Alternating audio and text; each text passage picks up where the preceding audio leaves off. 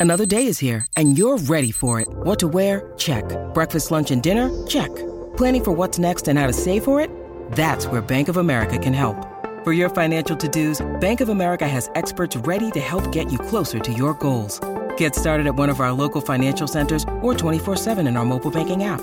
Find a location near you at bankofamerica.com slash talk to us. What would you like the power to do? Mobile banking requires downloading the app and is only available for select devices. Message and data rates may apply. Bank of America and a member FDIC.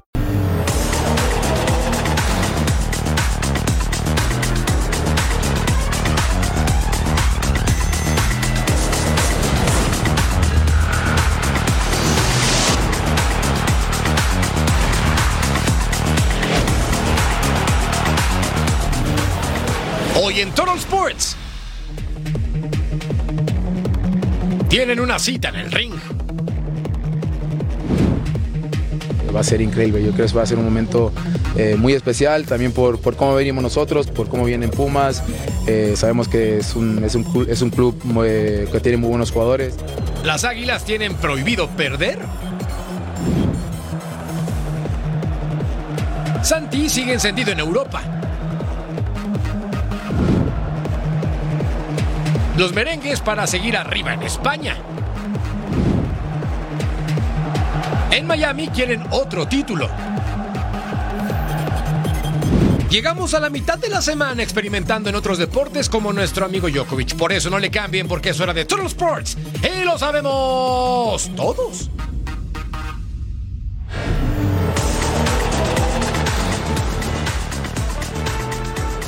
Bienvenidos y gracias por acompañarnos. Esto es Troll Sports en compañía de Majo Montemayor. Mi nombre es Jorge Carlos Mercader. Tenemos actividad intensa media semana porque Santi Jiménez levanta la mano como el goleador del Eredivisie, mientras que el Canelo levanta el puño esperando noquear a Charlo. Majo, ¿cómo estás? Hola, ¿Cómo te va? Jorge Carlos, muy bien. Bienvenidos a Toro Sports. Sí, la verdad es que los mexicanos están dando de qué hablar. También tuvimos finales interesantes en el fútbol. Y bueno, Memo Ochoa que cayó con el Salernitana, eso y más veremos el día de hoy en Total Sports. Hay mucho de qué hablar, pero hay que empezar con lo que roba los reflectores. Durante toda la semana hemos estado poniendo atención precisamente en esta pelea entre Canelo y Jermel Charlo y con eso iniciamos Total Sports.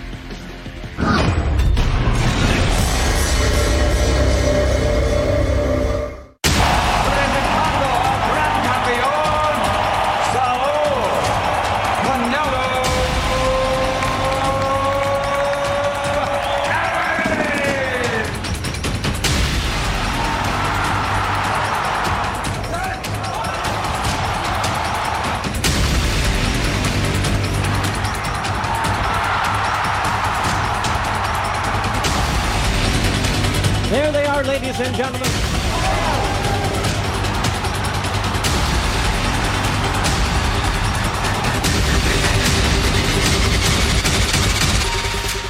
No ha sido fácil llegar hasta aquí, pero con ustedes a mi lado, con mi equipo a mi lado, mi familia, hemos llegado muy lejos.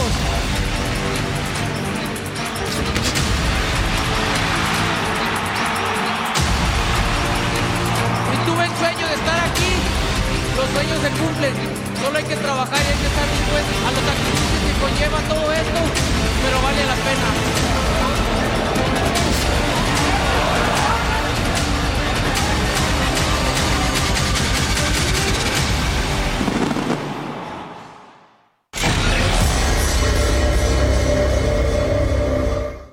Este miércoles se realizó la conferencia de prensa de la pelea entre el Canelo Álvarez y Jermel Charlo.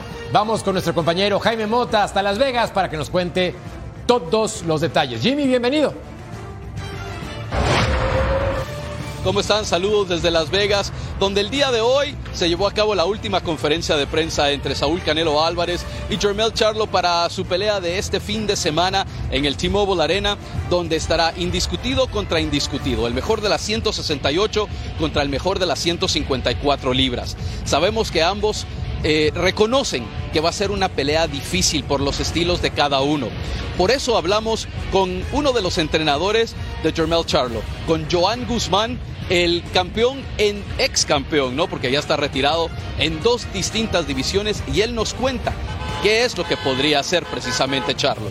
ustedes van a ver un charlo fuerte, con movimiento, sabe que si está trabajando conmigo es porque se va a mover. Y una pelea buena, una pelea dura, porque Canelo yo sé que va a venir también en su mejor momento. Tú sabes que cada peleador, siempre cuando está fuera de, temporada, siempre tiene dos categorías arriba. Eh, lo que, lo que pudimos hacer fue ajustarnos, a movernos en ese, en ese peso. Tengo 14 semanas mirando a Canelo. Canelo es una bestia, Canelo es buenísimo.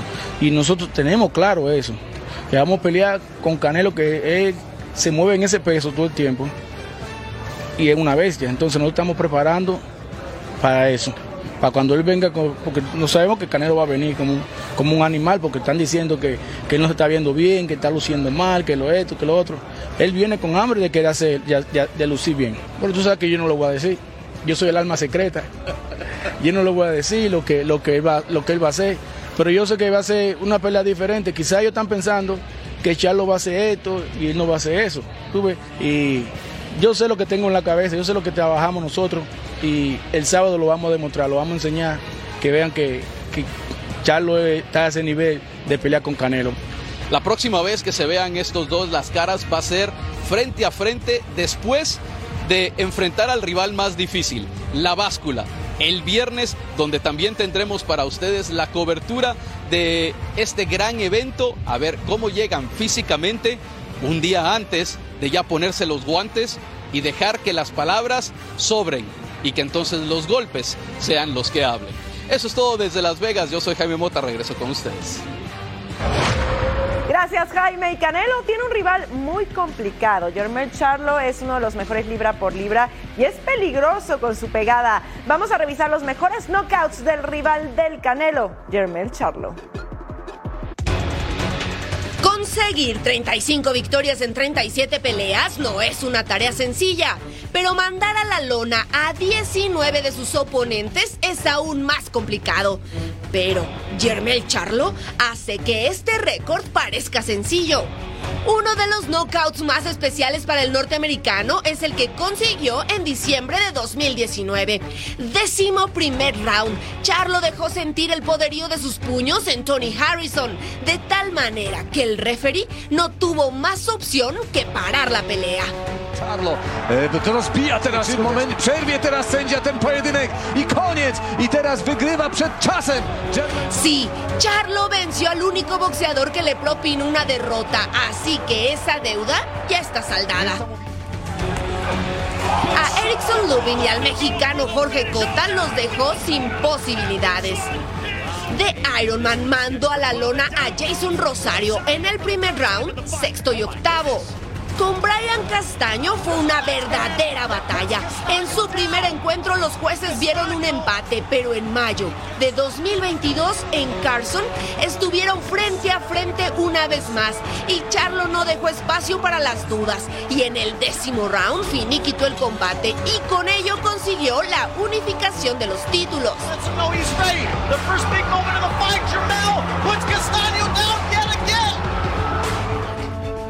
Jermel Charlo tiene en el gancho su arma más letal y ansía iniciar en la categoría de las 168 libras con un triunfo por la vía del cloroformo. Pero Canelo no quiere ser la víctima. No hay duda que Canelo Álvarez es un gran boxeador libra por libra en el planeta. Sin embargo, la última vez que noqueó fue en noviembre del 2021 contra Plant. Entonces, ahora después de tres combates, quizás sea el buen momento de tener pegada, Majo. Ah, cómo no. Todos estamos esperando el knockout y por eso les preparamos que un total Oh, yeah. A ver, número 5. Acá vemos los mejores contactos por parte de Saúl El Canelo Álvarez. 14 de septiembre. Viendo esto, con 23 años de edad, enfrentó uno de sus retos más grandes. Y acá, demostrando entonces el impacto para derribar con ese gancho de izquierda a su rival de forma brutal y poderosa. ¡Wow! Sí, habilidad le sobra a Saúl El Canelo Álvarez y power también. Sin duda, el boxeador mexicano haciendo su combinación predilecta, aunque también el upper es de sus favoritas. Gran acción por parte del Canelo. Número 4 tres años después, en 2016, ante 50 mil fanáticos, Canelo Álvarez celebraba el medio centenar de peleas con un título de por medio de peso super welter de la OMB, cuando derrotó al británico Liam Smith. Nueve rounds duró Smith en el cuadrilátero, pues en ese asalto el mexicano terminó el combate con un hermoso knockout que estamos viendo ahí. Número 3. Veamos entonces lo que puede realizar el mexicano. Llevando a su rival contra las cuerdas, haciendo este impacto poderoso y mandando a dormir al boxeador que tenía enfrente. ¡Wow! Poderoso lo que hace Saúl El Canelo Álvarez. Increíble cómo se quita ese volado. Y luego, más poderoso aún, el contacto. Genial lo que puede realizar este boxeador mexicano que sin duda ha presumido su poder, aunque insisto, después de tres peleas, la derrota contra Vivol y posteriormente dos combates donde ganó, incluido el de Golovkin, no ha podido noquear. Será la oportunidad ahora contra Jermel Charlo, ya lo veremos. Ah, pero claro que sí, nuestro número dos. Y así estaban los golpes poderosos en el cuadrilátero. Ahí eh, un año después, será en 2018. Y así pasaba el knockout y mandaba al oponente a la lona. Bueno, esperemos que tengamos un knockout este fin de semana, Jorge Carlos. Dice que su mano ya está bien, la muñeca ya está recuperada, se siente fuerte el canelo, se siente pues confiado de defender sus cuatro cinturones, así que vamos a esperar una pelea verdaderamente de impacto. Totalmente de acuerdo contigo. Y acá, viendo entonces a Saúl El Canelo Álvarez contra Amir Khan. Vean lo que va a realizar, de los knockouts más espectaculares de su carrera. Lo desconectó y lo mandó a dormir. Evidentemente no se pudo levantar en ese momento. Un golpe brutal. Vean la combinación. Arriba, el volado de derecha, directo a la mejilla y lo desconectó. A partir de ahí su rival no volvió a ser el mismo, sufrió bastante en su carrera y demostró con este golpe que el Canelo Álvarez tiene un poder brutal con sus puños. Cuidado con los contragolpes de Charlo en el combate del 30 de septiembre en Las Vegas. Y una de las preguntas que siempre nos viene a la mente cuando pelea el Canelo es, ¿quién va a cantar el himno nacional? Han sido muchas las personalidades que han tenido ese honor. ¿Quieren saber quién lo cantará este fin de semana? Veamos. Y en su centro la tierra al sonar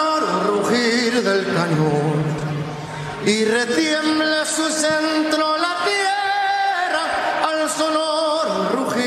de.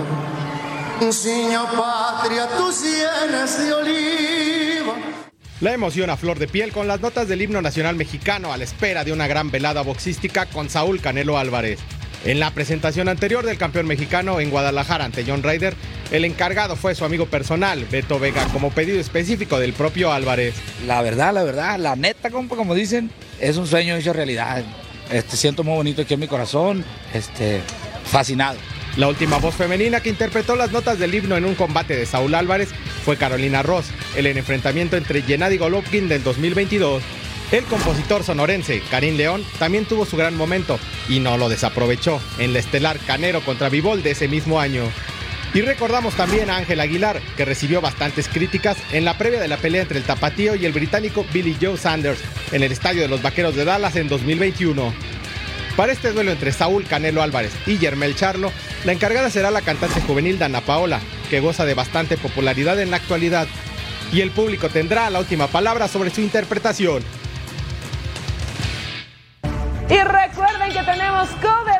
Especial Canelo contra Charlo, la ceremonia de pesaje este viernes a las 5.30 en tiempo del Este, 2.30 en tiempo del Pacífico y el análisis con los mejores expertos post pelea el sábado a la 1 a.m. en tiempo del Este, 10 de la noche en tiempo del Pacífico, completamente en vivo aquí en la pantalla de Fox Deportes. Al volver a Fox Sports, platicamos de cómo le fue al Inter Miami sin Lionel, sin Alba y varias bajas más. Los detalles a continuación en la final de la US Open Cup.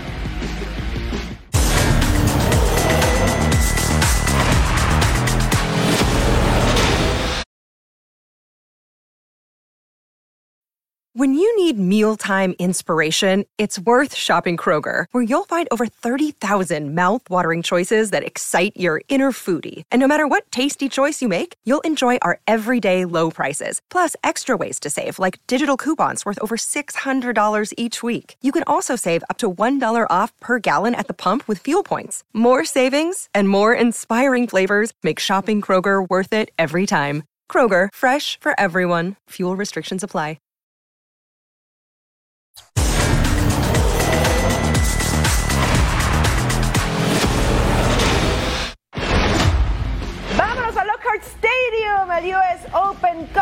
Final Inter Miami que le ganó a Cincinnati en penales enfrentando a Houston Dynamo que le ganó a Real Salt Lake acá llegaba el primero de 24, el pase era para Arthur de Lima, la manda para Griffin Dorsey, remata y pone el primero el defensa estadounidense llegado en 2021, ahí veíamos a Messi al 31 pase para derribado dentro del área, se marca el penal y de Andre Jetlin es amonestado porque, mira, bájate hermano con todo. Y patadita por parte del defensa.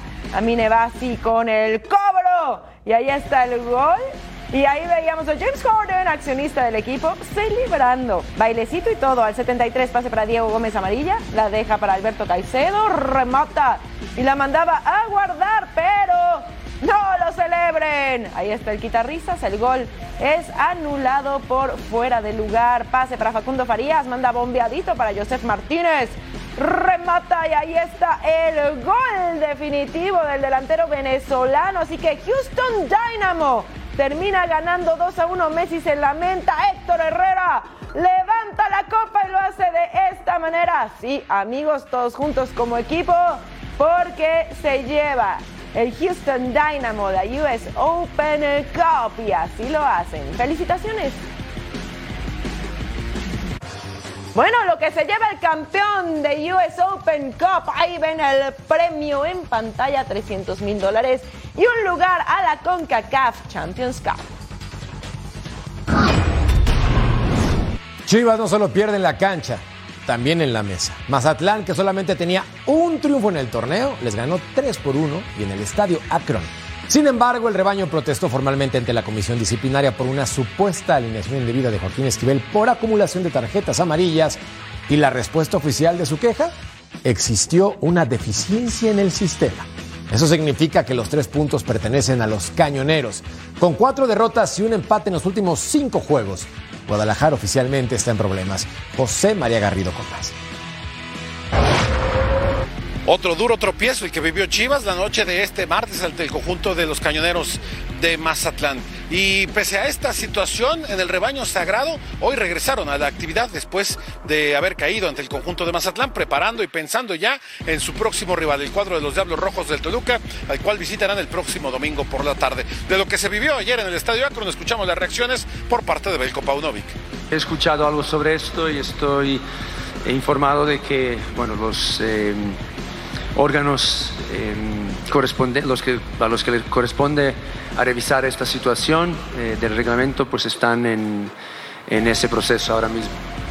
En cuanto al partido, eh, aceptamos totalmente la, la, culpa, es un golpe muy, muy duro, es, um, es algo que, que se asimila muy difícil, pero aquí estamos para dar la cara.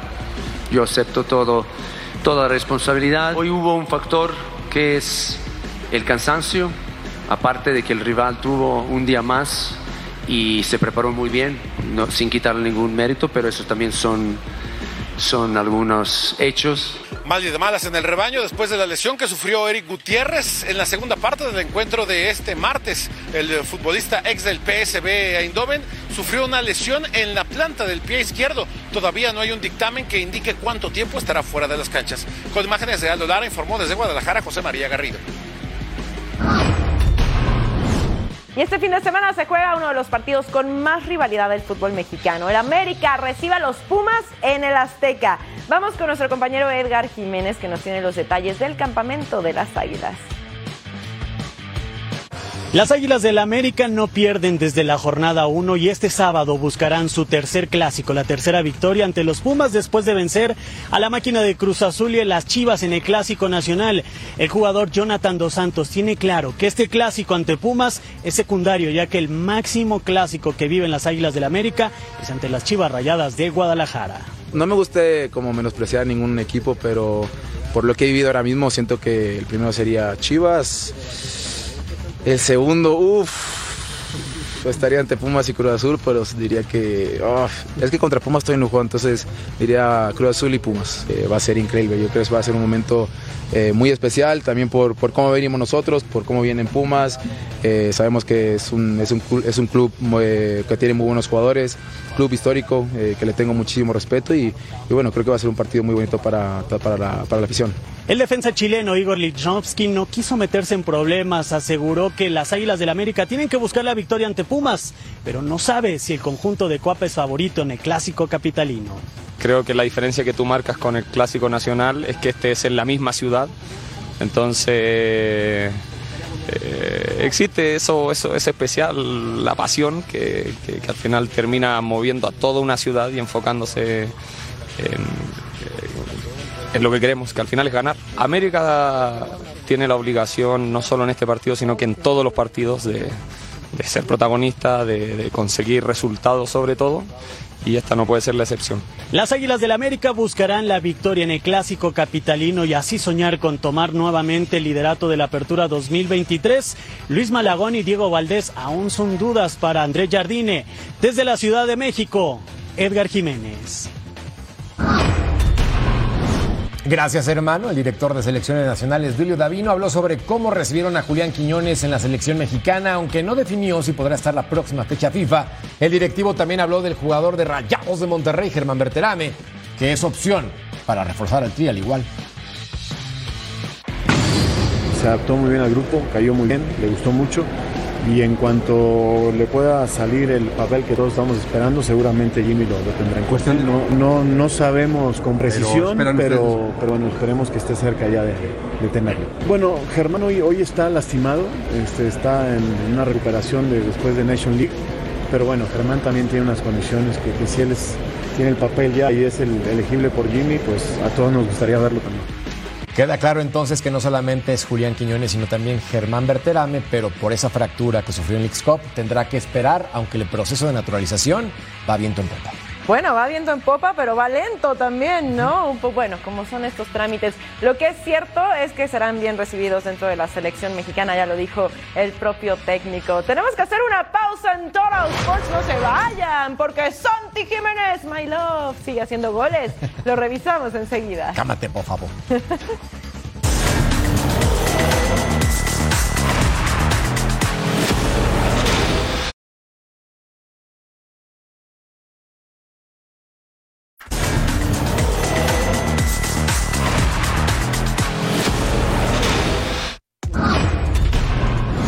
Nada ni nadie le quitan ritmo a Santi Jiménez en el Eredivisie, ni siquiera la suspensión del clásico de Países Bajos entre Ajax y su Feyenoord. Antes de parar el juego, Santi llevaba dos goles y una asistencia. Y en su reanudación tres días después y sin público, el delantero mexicano se mantuvo en modo goleado. Vean por qué. Entonces, esto ocurrió en el partido del domingo. Lanzaron bengalas y algunos vasos con cerveza. Tristemente, después de tres momentos inoportunos, suspendieron el partido para luego reanudarlo. Y acá estaba Santi Jiménez con el rebote y la oportunidad para el mexicano. Chaquito marcó su primer hat-trick en la Eredivisie y consiguió el cuarto gol de su equipo, el noveno en la temporada. Con esto, líder anotador. Nice. Claro, de la campaña. La fortuna la acompaña y la definición también. Al 77. Pase largo para Santi. Recepción. Impacta desde ahí y la pelota bajó 7 metros después. Una buena oportunidad para este jugador mexicano nacido en Argentina. Al 88. El cobro, Gernot Trauner, con la cabeza, Santi Jiménez con el cierre y por poco marcaba su cuarto gol. Sí, pero poco no es suficiente. En este momento Feyenoord es cuarto lugar de la tabla general y Ajax posición 14. Crisis con solamente 5 puntos. Santiago Jiménez sigue en plan grande en la Eredivisie. Hoy marcó el único gol del Feyenoord para llegar a 4 por 0, teniendo en cuenta que hoy se disputaron los últimos minutos en este Clasiker, ya que el domingo pasado se suspendió el encuentro cuando el Feyenoord iba ganando 3 por 0 debido a que la afición del Ajax arrojó luces de bengala. Con eso llegó a tres goles, su primer hat-trick en lo que va de la Eredivisie y obviamente Santiago Jiménez estaba bastante contento. Habló en conferencia de prensa donde por cierto fue nombrado el jugador del partido. La prensa holandesa está muy contento con él y lo llenaron de elogios. Aquí las respuestas a las preguntas de Fox Deportes del mexicano. Sinceramente no veo mucho las redes sociales de aquí de Holanda, si bien si veo redes sociales casi siempre me salen cosas de México, pero no de, no de aquí. Eh, gracias que me lo comentes y la verdad es que hoy estoy un poco emocionado porque hace unos años, no sé, cinco años, yo vine acá a este estadio con la selección y nos tomábamos fotos acá, ¿no? En la rueda de prensa y todo y hoy me toca estar viviéndolo. Entonces no me queda más que, que agradecerle a Dios que, que me cumpla estos sueños y que me deje vivirlos de esta manera. Para mí esto es más que los tres goles, es para dar un mensaje de que con Dios todo es posible, ¿no? Y, y hoy que me toca vivir esto, estoy sumamente agradecido con la gente que me apoyó, eh, con Dios, con mis compañeros que lo hicieron posible. Para mí el hat-trick eh, va aparte, sino que la victoria y cómo se, va el, se vio el equipo es lo primero y, y esto es de todos. Y con esto Santi Jiménez llega a nueve goles, siendo el líder de goleo en la actual Eredivisie. El próximo sábado enfrentarán al Go Ahead Eagles en casa y después viajarán a Madrid. Tienen eh, el encuentro ante el Atlético de Madrid el próximo miércoles. La mala noticia es que Santiago Jiménez no va a jugar ese encuentro. Sigue suspendido, pero es el último juego que no podrá disputar el mexicano, así que lo podremos ver por fin debutar en la Champions League. Para Fox Deportes desde Ámsterdam, Daniel Reyes. Gracias, Dani, por el reporte desde Países Bajos. La tabla de goleo mantiene al mexicano en la primera posición con dos de ventaja sobre Pavlidis. Y esto representa una gran oportunidad de finalmente ser el campeón anotador del Eredivisie. Nos vamos hasta Italia. Empoli enfrentando a Salernitana. Duelo en la parte baja de la tabla. Jornada 6. El trazo largo al área. Al 19 el rechazo le queda a Sebastián Waloakix y rechaza fuera del área. Atajada de Guillermo Ochoa, el mexicano, detenía el rifloso. Empoli con seis tiros a puerta. El pase largo, error en la defensa. Giovanni Cabral recupera el balón, remata. Y ahí está el gol del delantero de Cabo Verde. Ay, estábamos celebrando cuando de pronto, ya saben, el pitorrizo. El gol es anulado por fuera de lugar, así que no lo cuente, 0 por 0. El pase filtrado para Mateo Cancellieri, centra Tommaso Baldanzi. Remata y la manda a guardar el centrocampista italiano, llegado al equipo en el 2021 y así adelantaba al Empoli 1 a 0 al 58. El pase filtrado para Steven Spendi.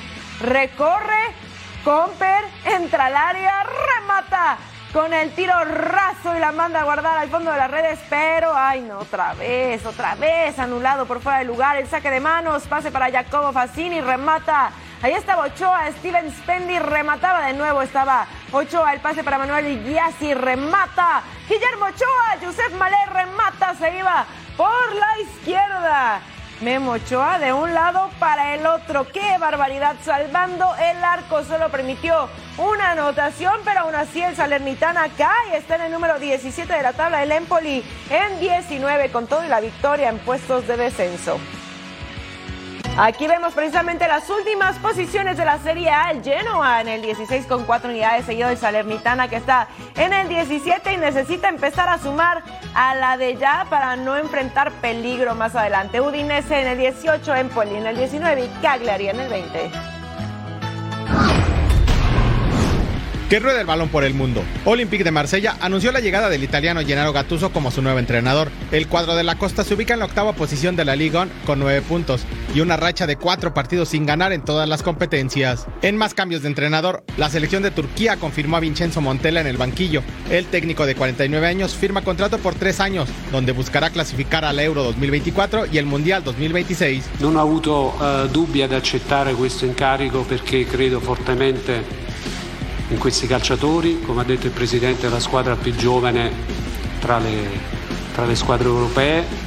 So che è una responsabilità grande e sono certo di dare tutto me stesso per il bene del calcio, del calcio turco e per il bene de la población turca. El defensa italiano Leonardo Bonucci no descarta que esté cercano a su retiro de las canchas, pero por ahora se enfoca en tener una buena temporada con Unión Berlín en el fútbol alemán. And then I spoke with the, with the coach and, uh, and I decided to come, uh, come here and, uh, and start my, my season, maybe my last season of the career, but now I am very happy. Al volver a Troll Sports, ¿cómo le fue al Real Madrid? Porque enfrentaba las... No tardamos.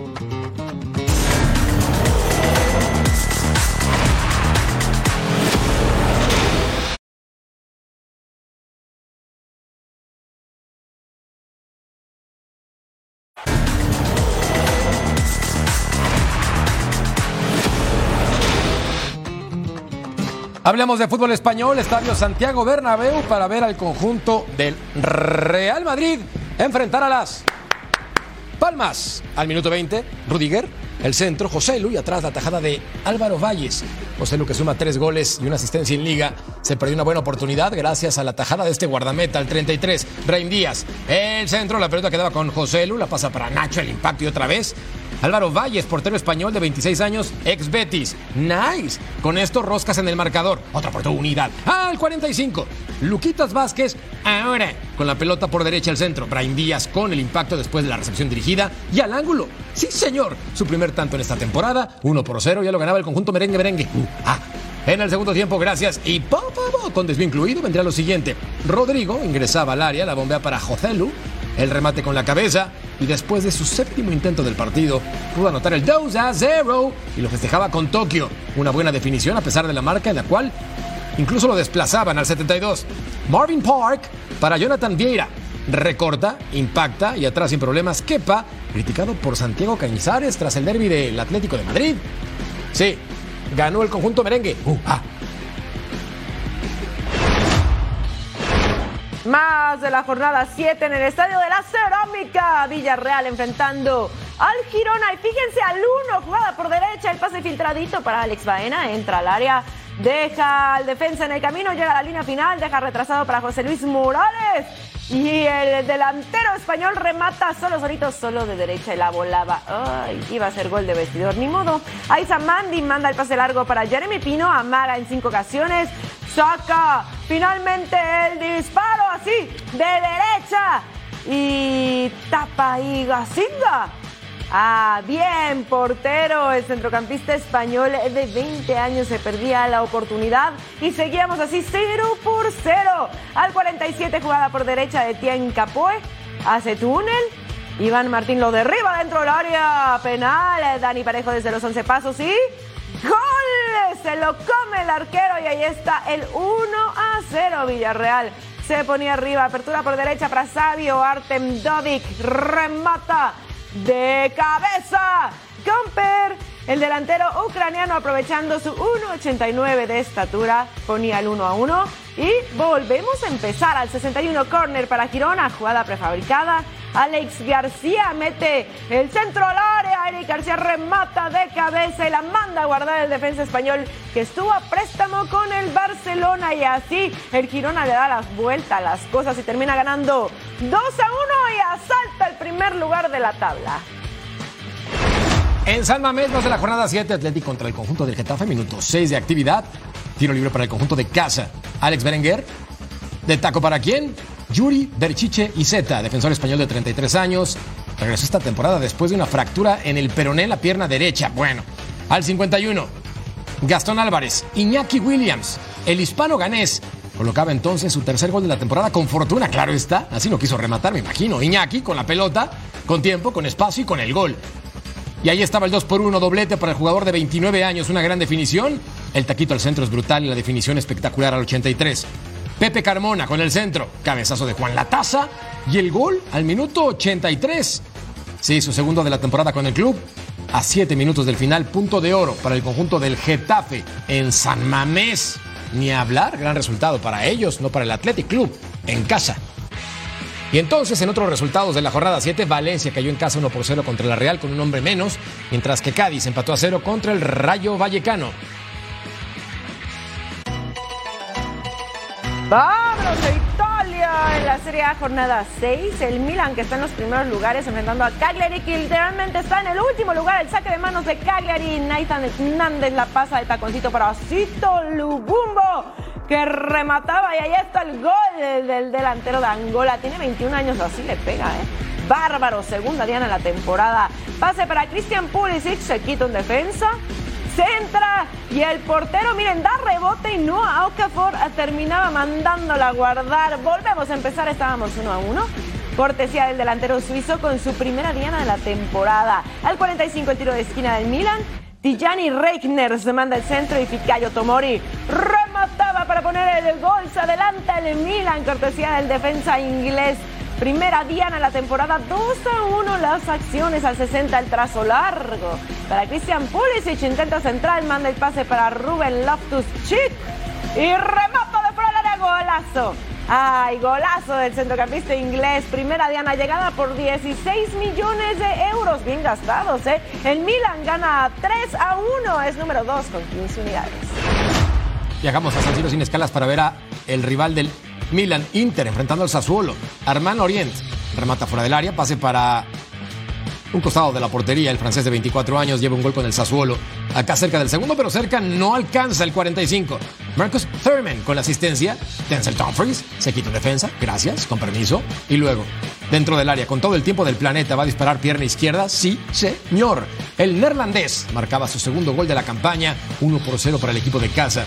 Dentro del pronóstico. Aunque las apuestas van a cambiar. Ven ustedes porque en el segundo tiempo, gracias y pa, pa, pa. Domenico Berardi toca para Pahrami y el suizo emparejaba los cartones. Su primer gol de la campaña, buena definición, también con la complacencia defensiva. Y al 63, atención, Jeremy Toljan con el pase para Domenico Berardi. ¿Qué partido tuvo? Porque gracias a esta oportunidad va a marcar una cholada, cholada. Gol y asistencia. El italiano con el club desde el 2015 le daba la vuelta al marcador Sassuolo. Le pega al Inter como visitante y esto revienta las quinielas. Sí, señor Inzaghi lo sabe en la banca. Molestia absoluta. Sassuolo lo festeja. Vaya voltereta impresionante. Veamos al actual campeón, que no le está pasando tan bien. Enfrentando a Udinese en más de esta jornada 6. Barachela entra al área, recorta y derribado dentro del área. La jugada se iba a revisar en el bar y que creen se marca el penal porque bájate hermano. Eso pasaba al 15. Pieter Zelinski cobra el penal. Y ahí está el gol de Napoli. Se ponía arriba 1 a 0 al 39. Pase para Mateo Politano. La manda para Víctor Osimén. Remata y ahí está el gol del delantero nigeriano. Cuatro dianas lleva ya en estas seis jornadas y el Napoli arriba en el marcador 2 a 0. Al 74, Barachelia recupera el balón. Se lleva al portero Comper. Remata con el em, arco completamente abierto el delantero georgiano. Primera diana en la temporada y el Napoli ya tenía el 3 a 0. Por favor, ¿dónde está Udinese? Bueno, aquí está, al 80. Samardic se quita tres rivales, se lleva otro defensa, hace pared, recorta, remata, qué golazo, por favor, del centrocampista serbio de 21 años, ex Leipzig, y ahí está el descuento Udinese 3 a 1. Barachela entra al área, centra Giovanni Simeone. Remataba de cabeza y se le escapa al arquero. Ese tiro del delantero argentino, primera diana en la temporada y poniendo cifras definitivas, el Napoli lleva la victoria 4 a 1. Es 5 de la tabla con 11 unidades. Udinese en el 18 con 3. Y bueno, aquí tenemos los primeros lugares de la Serie A. El Inter de líder con 15 puntos, misma cantidad que el Milan, solo diferencia de goles. Juventus se queda en la tercera posición con 13, Atalanta con 12, Napoli en el quinto y Leche cierra los primeros seis. Vámonos de copas para ver al Carabao Cup. Castle contra el Manchester City en St. James Park con un ambiente espectacular al 18. Oscar Bob recorre, la deja para quién? Julián Álvarez. El remate con pierna derecha y atrás muy bien el guardameta Nick Pope. El portero británico nacido en Soham mantiene las cosas 0 por 0. Sí, aguantó hasta el final con la pierna derecha brutal al 33. Corner kick. Josko Vardiol, el croata, que ha sonado para el Madrid, se perdería la oportunidad increíble al momento del salto. Claro, con desvío incluido. Al 41 el pase para Alexander Isaac. y pase filtrado. Jacob Murphy levanta la cara, ingresa al área, remata y atrás Stefan Ortega, el alemán de origen español. Sacando las papas del fuego para el conjunto de Pep Guardiola. El sí. Luego, en el segundo tiempo, gracias y ¡pum, pum, pum! Wellington va al área, se lleva dos defensas, entra y Alexander Isaac va a aparecer ahí para rematar acá. Y así, definía y marcaba su primer gol de la competencia. Lleva tres tantos en la Premier Las Urracas. Arriba en el marcador al 75. Atención. Jack Grealish desde la banda levanta la cara. Y el hombre que es el yo soy fiesta de la Premier impactaba las manos del guardameta. Le faltó un poco de potencia Nick Pope. Se quedaba con el balón. Ujú. Al 90. Jeremy Doku recorta la pasa para Oscar Bob. El remate fuera del área. Y no alcanza. Eliminado el City. Competencia que ganaron de forma consecutiva del 2018 al 2021. Ahora, bye bye. See you later. Uh, pues vámonos a Anfield de Liverpool recibiendo a Leicester City al 3. Yunus Akgun deja para Casey McCarter. Remata dentro del área y está el gol del centrocampista inglés de 21 años. Leicester City se pone arriba primero, pero al 48 Ryan Gravenberch con la asistencia. Cody Gakpo remata dentro del área. Así se hace y volvemos a empezar. Cortesía del delantero neerlandés. Primera Diana y está el 1 a 1. Al 70 Wataruendu. Dominic Sobaslai remata fuera del área. No, qué golazo del centrocampista húngaro. Y ponía el 2 a 1 para el Liverpool al 89. Jarrell Kwanzaa con el pase y Diogo Jota remataba para el gol. El delantero portugués poniendo cifras definitivas. El Liverpool avanza 3 a 1. Enfrentará a Dortmund en octavos. Y seguimos de copas para ver al Chelsea contra el Brighton en la ter- tercera ronda. Aquí estaba Mudrik, recorta, levanta la cara, va a rematar y atrás el guardameta Bart Verbruggen, el portero del Brighton de 21 años, controlando la pelota en dos tiempos, aquí y acá, al 23. Vean esta grave salida por parte del guardameta y la definición por encima. Joao Pedro, el brasileño, la que se perdió increíble. El Chelsea, posición 14 de la tabla. En la Premier, pésimo inicio para ellos. El conjunto blue, acá con Madsen, la deja para Cole Palmer. Combinaba con Nicholas Jackson. Y el remate, la pelota ingresaba, sí señor, pegada al poste, el senegalés. Su primer gol en esta copa. Una buena definición. Ya lo ganaba el conjunto del Chelsea.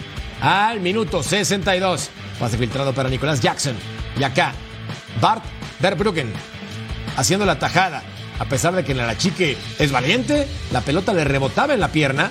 Brutal el compás, como lo tiene que abrir al 72.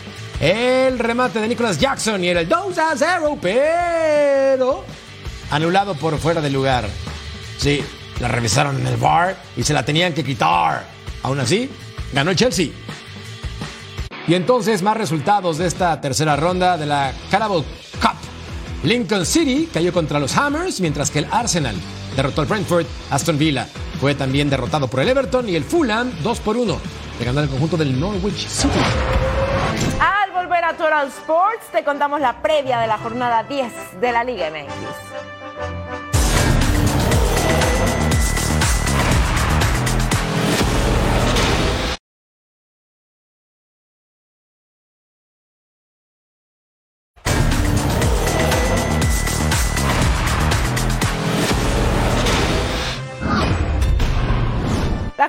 10 de la Apertura 2023 inicia este jueves cuando el Atlas reciba al Puebla en el Estadio Jalisco. El técnico rojinegro Benjamín Mora sabe que de conseguir el triunfo se irá escalando posiciones para intentar calificar de manera directa. El recuerdo de Quiñones y Furch queda solamente en eso para los rojinegros del Atlas. Benjamín Mora encontró la fórmula para competir en lo más alto de la tabla. Eh, este equipo cuando se decide a defender o cuando tiene que defender en los partidos lo hace de manera muy pulcra. Y es el efecto que hemos tenido en este torneo el, cual nos coloca ahorita en la mejor defensa del torneo. Eh, nosotros queremos seguir guardando el cero atrás pero también queremos que eso sea nuestra plataforma como bien lo dices para poder anotar más goles Contra todo pronóstico, los zorros están en zona de liguilla y este jueves podrían escalar todavía más en la tabla general en un partido que luce a modo frente al Puebla. Mira, nosotros no, no pensamos desde ese lugar, nosotros pensamos desde mm, el partido más importante que nosotros tenemos eh, por enfrentar, es el partido de, de mañana. Eh, Puebla para nosotros es un equipo que ha venido jugando bastante bien, no ha tenido los resultados que probablemente ha merecido su funcionamiento y su progreso. El Atlas quiere seguir siendo protagonista de la Liga MX y Benjamín Mora busca la consolidación en el máximo circuito. Apertura 2023, jornada 10, señores. Este jueves 28 de septiembre, el partido entre Atlas y Puebla desde el Estadio Jalisco. Cuando Carlos Salcedo dijo después de perder contra Querétaro, será una noche larga, no mintió. Ese mismo día celebró su cumpleaños y está bien, tiene todo el derecho a disfrutar su vida personal. Lo que no se vale es que todo Cruz Azul sea una fiesta. Con cinco puntos en nueve juegos les alcanza para ser el último lugar de la tabla general. Su afición definitivamente merece algo mucho mejor.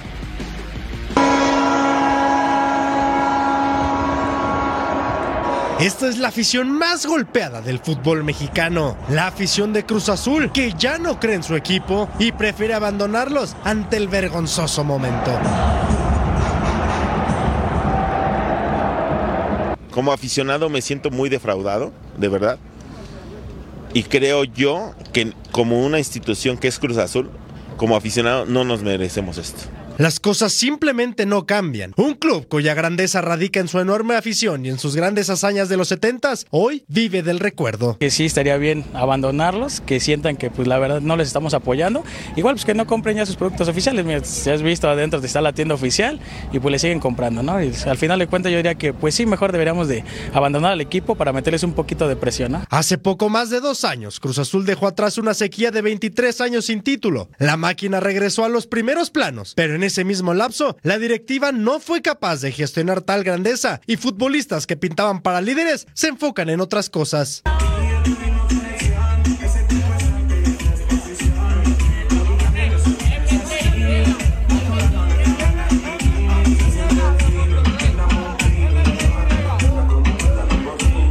Cruz Azul es penúltimo en el Apertura 2023. Tiene la peor defensa del torneo y terminaron con la paciencia de una afición que se siente maltratada. Quedan 24 puntos en disputa, pero Cruz Azul necesita un cierre impecable para evitar un fracaso más.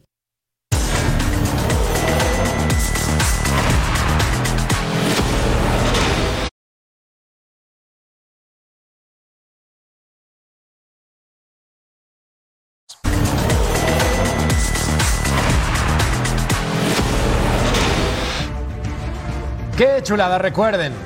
Canelo contra Charlo, cobertura especial a través de nuestra señal, ceremonia de pesaje, viernes 5.30 del Este, 2.30 del Pacífico, en vivo.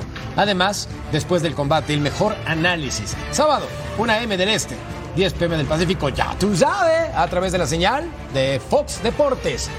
Y yo platicaba que tengo mi favorito, claro está que es un mexicano que se apellida Álvarez Oye, que, que es medio pelirrojo. y tiene barba de candado y, y creo que va a ganar. Ah, todos, todos con Canelo. Canelo de local en Las Vegas. Señores, nos despedimos. Gracias por su compañía en Toro Sports. Jorge Carlos Mercader, Majo Montemayor. De parte de toda la producción le agradecemos y quédese aquí en Fox Deportes.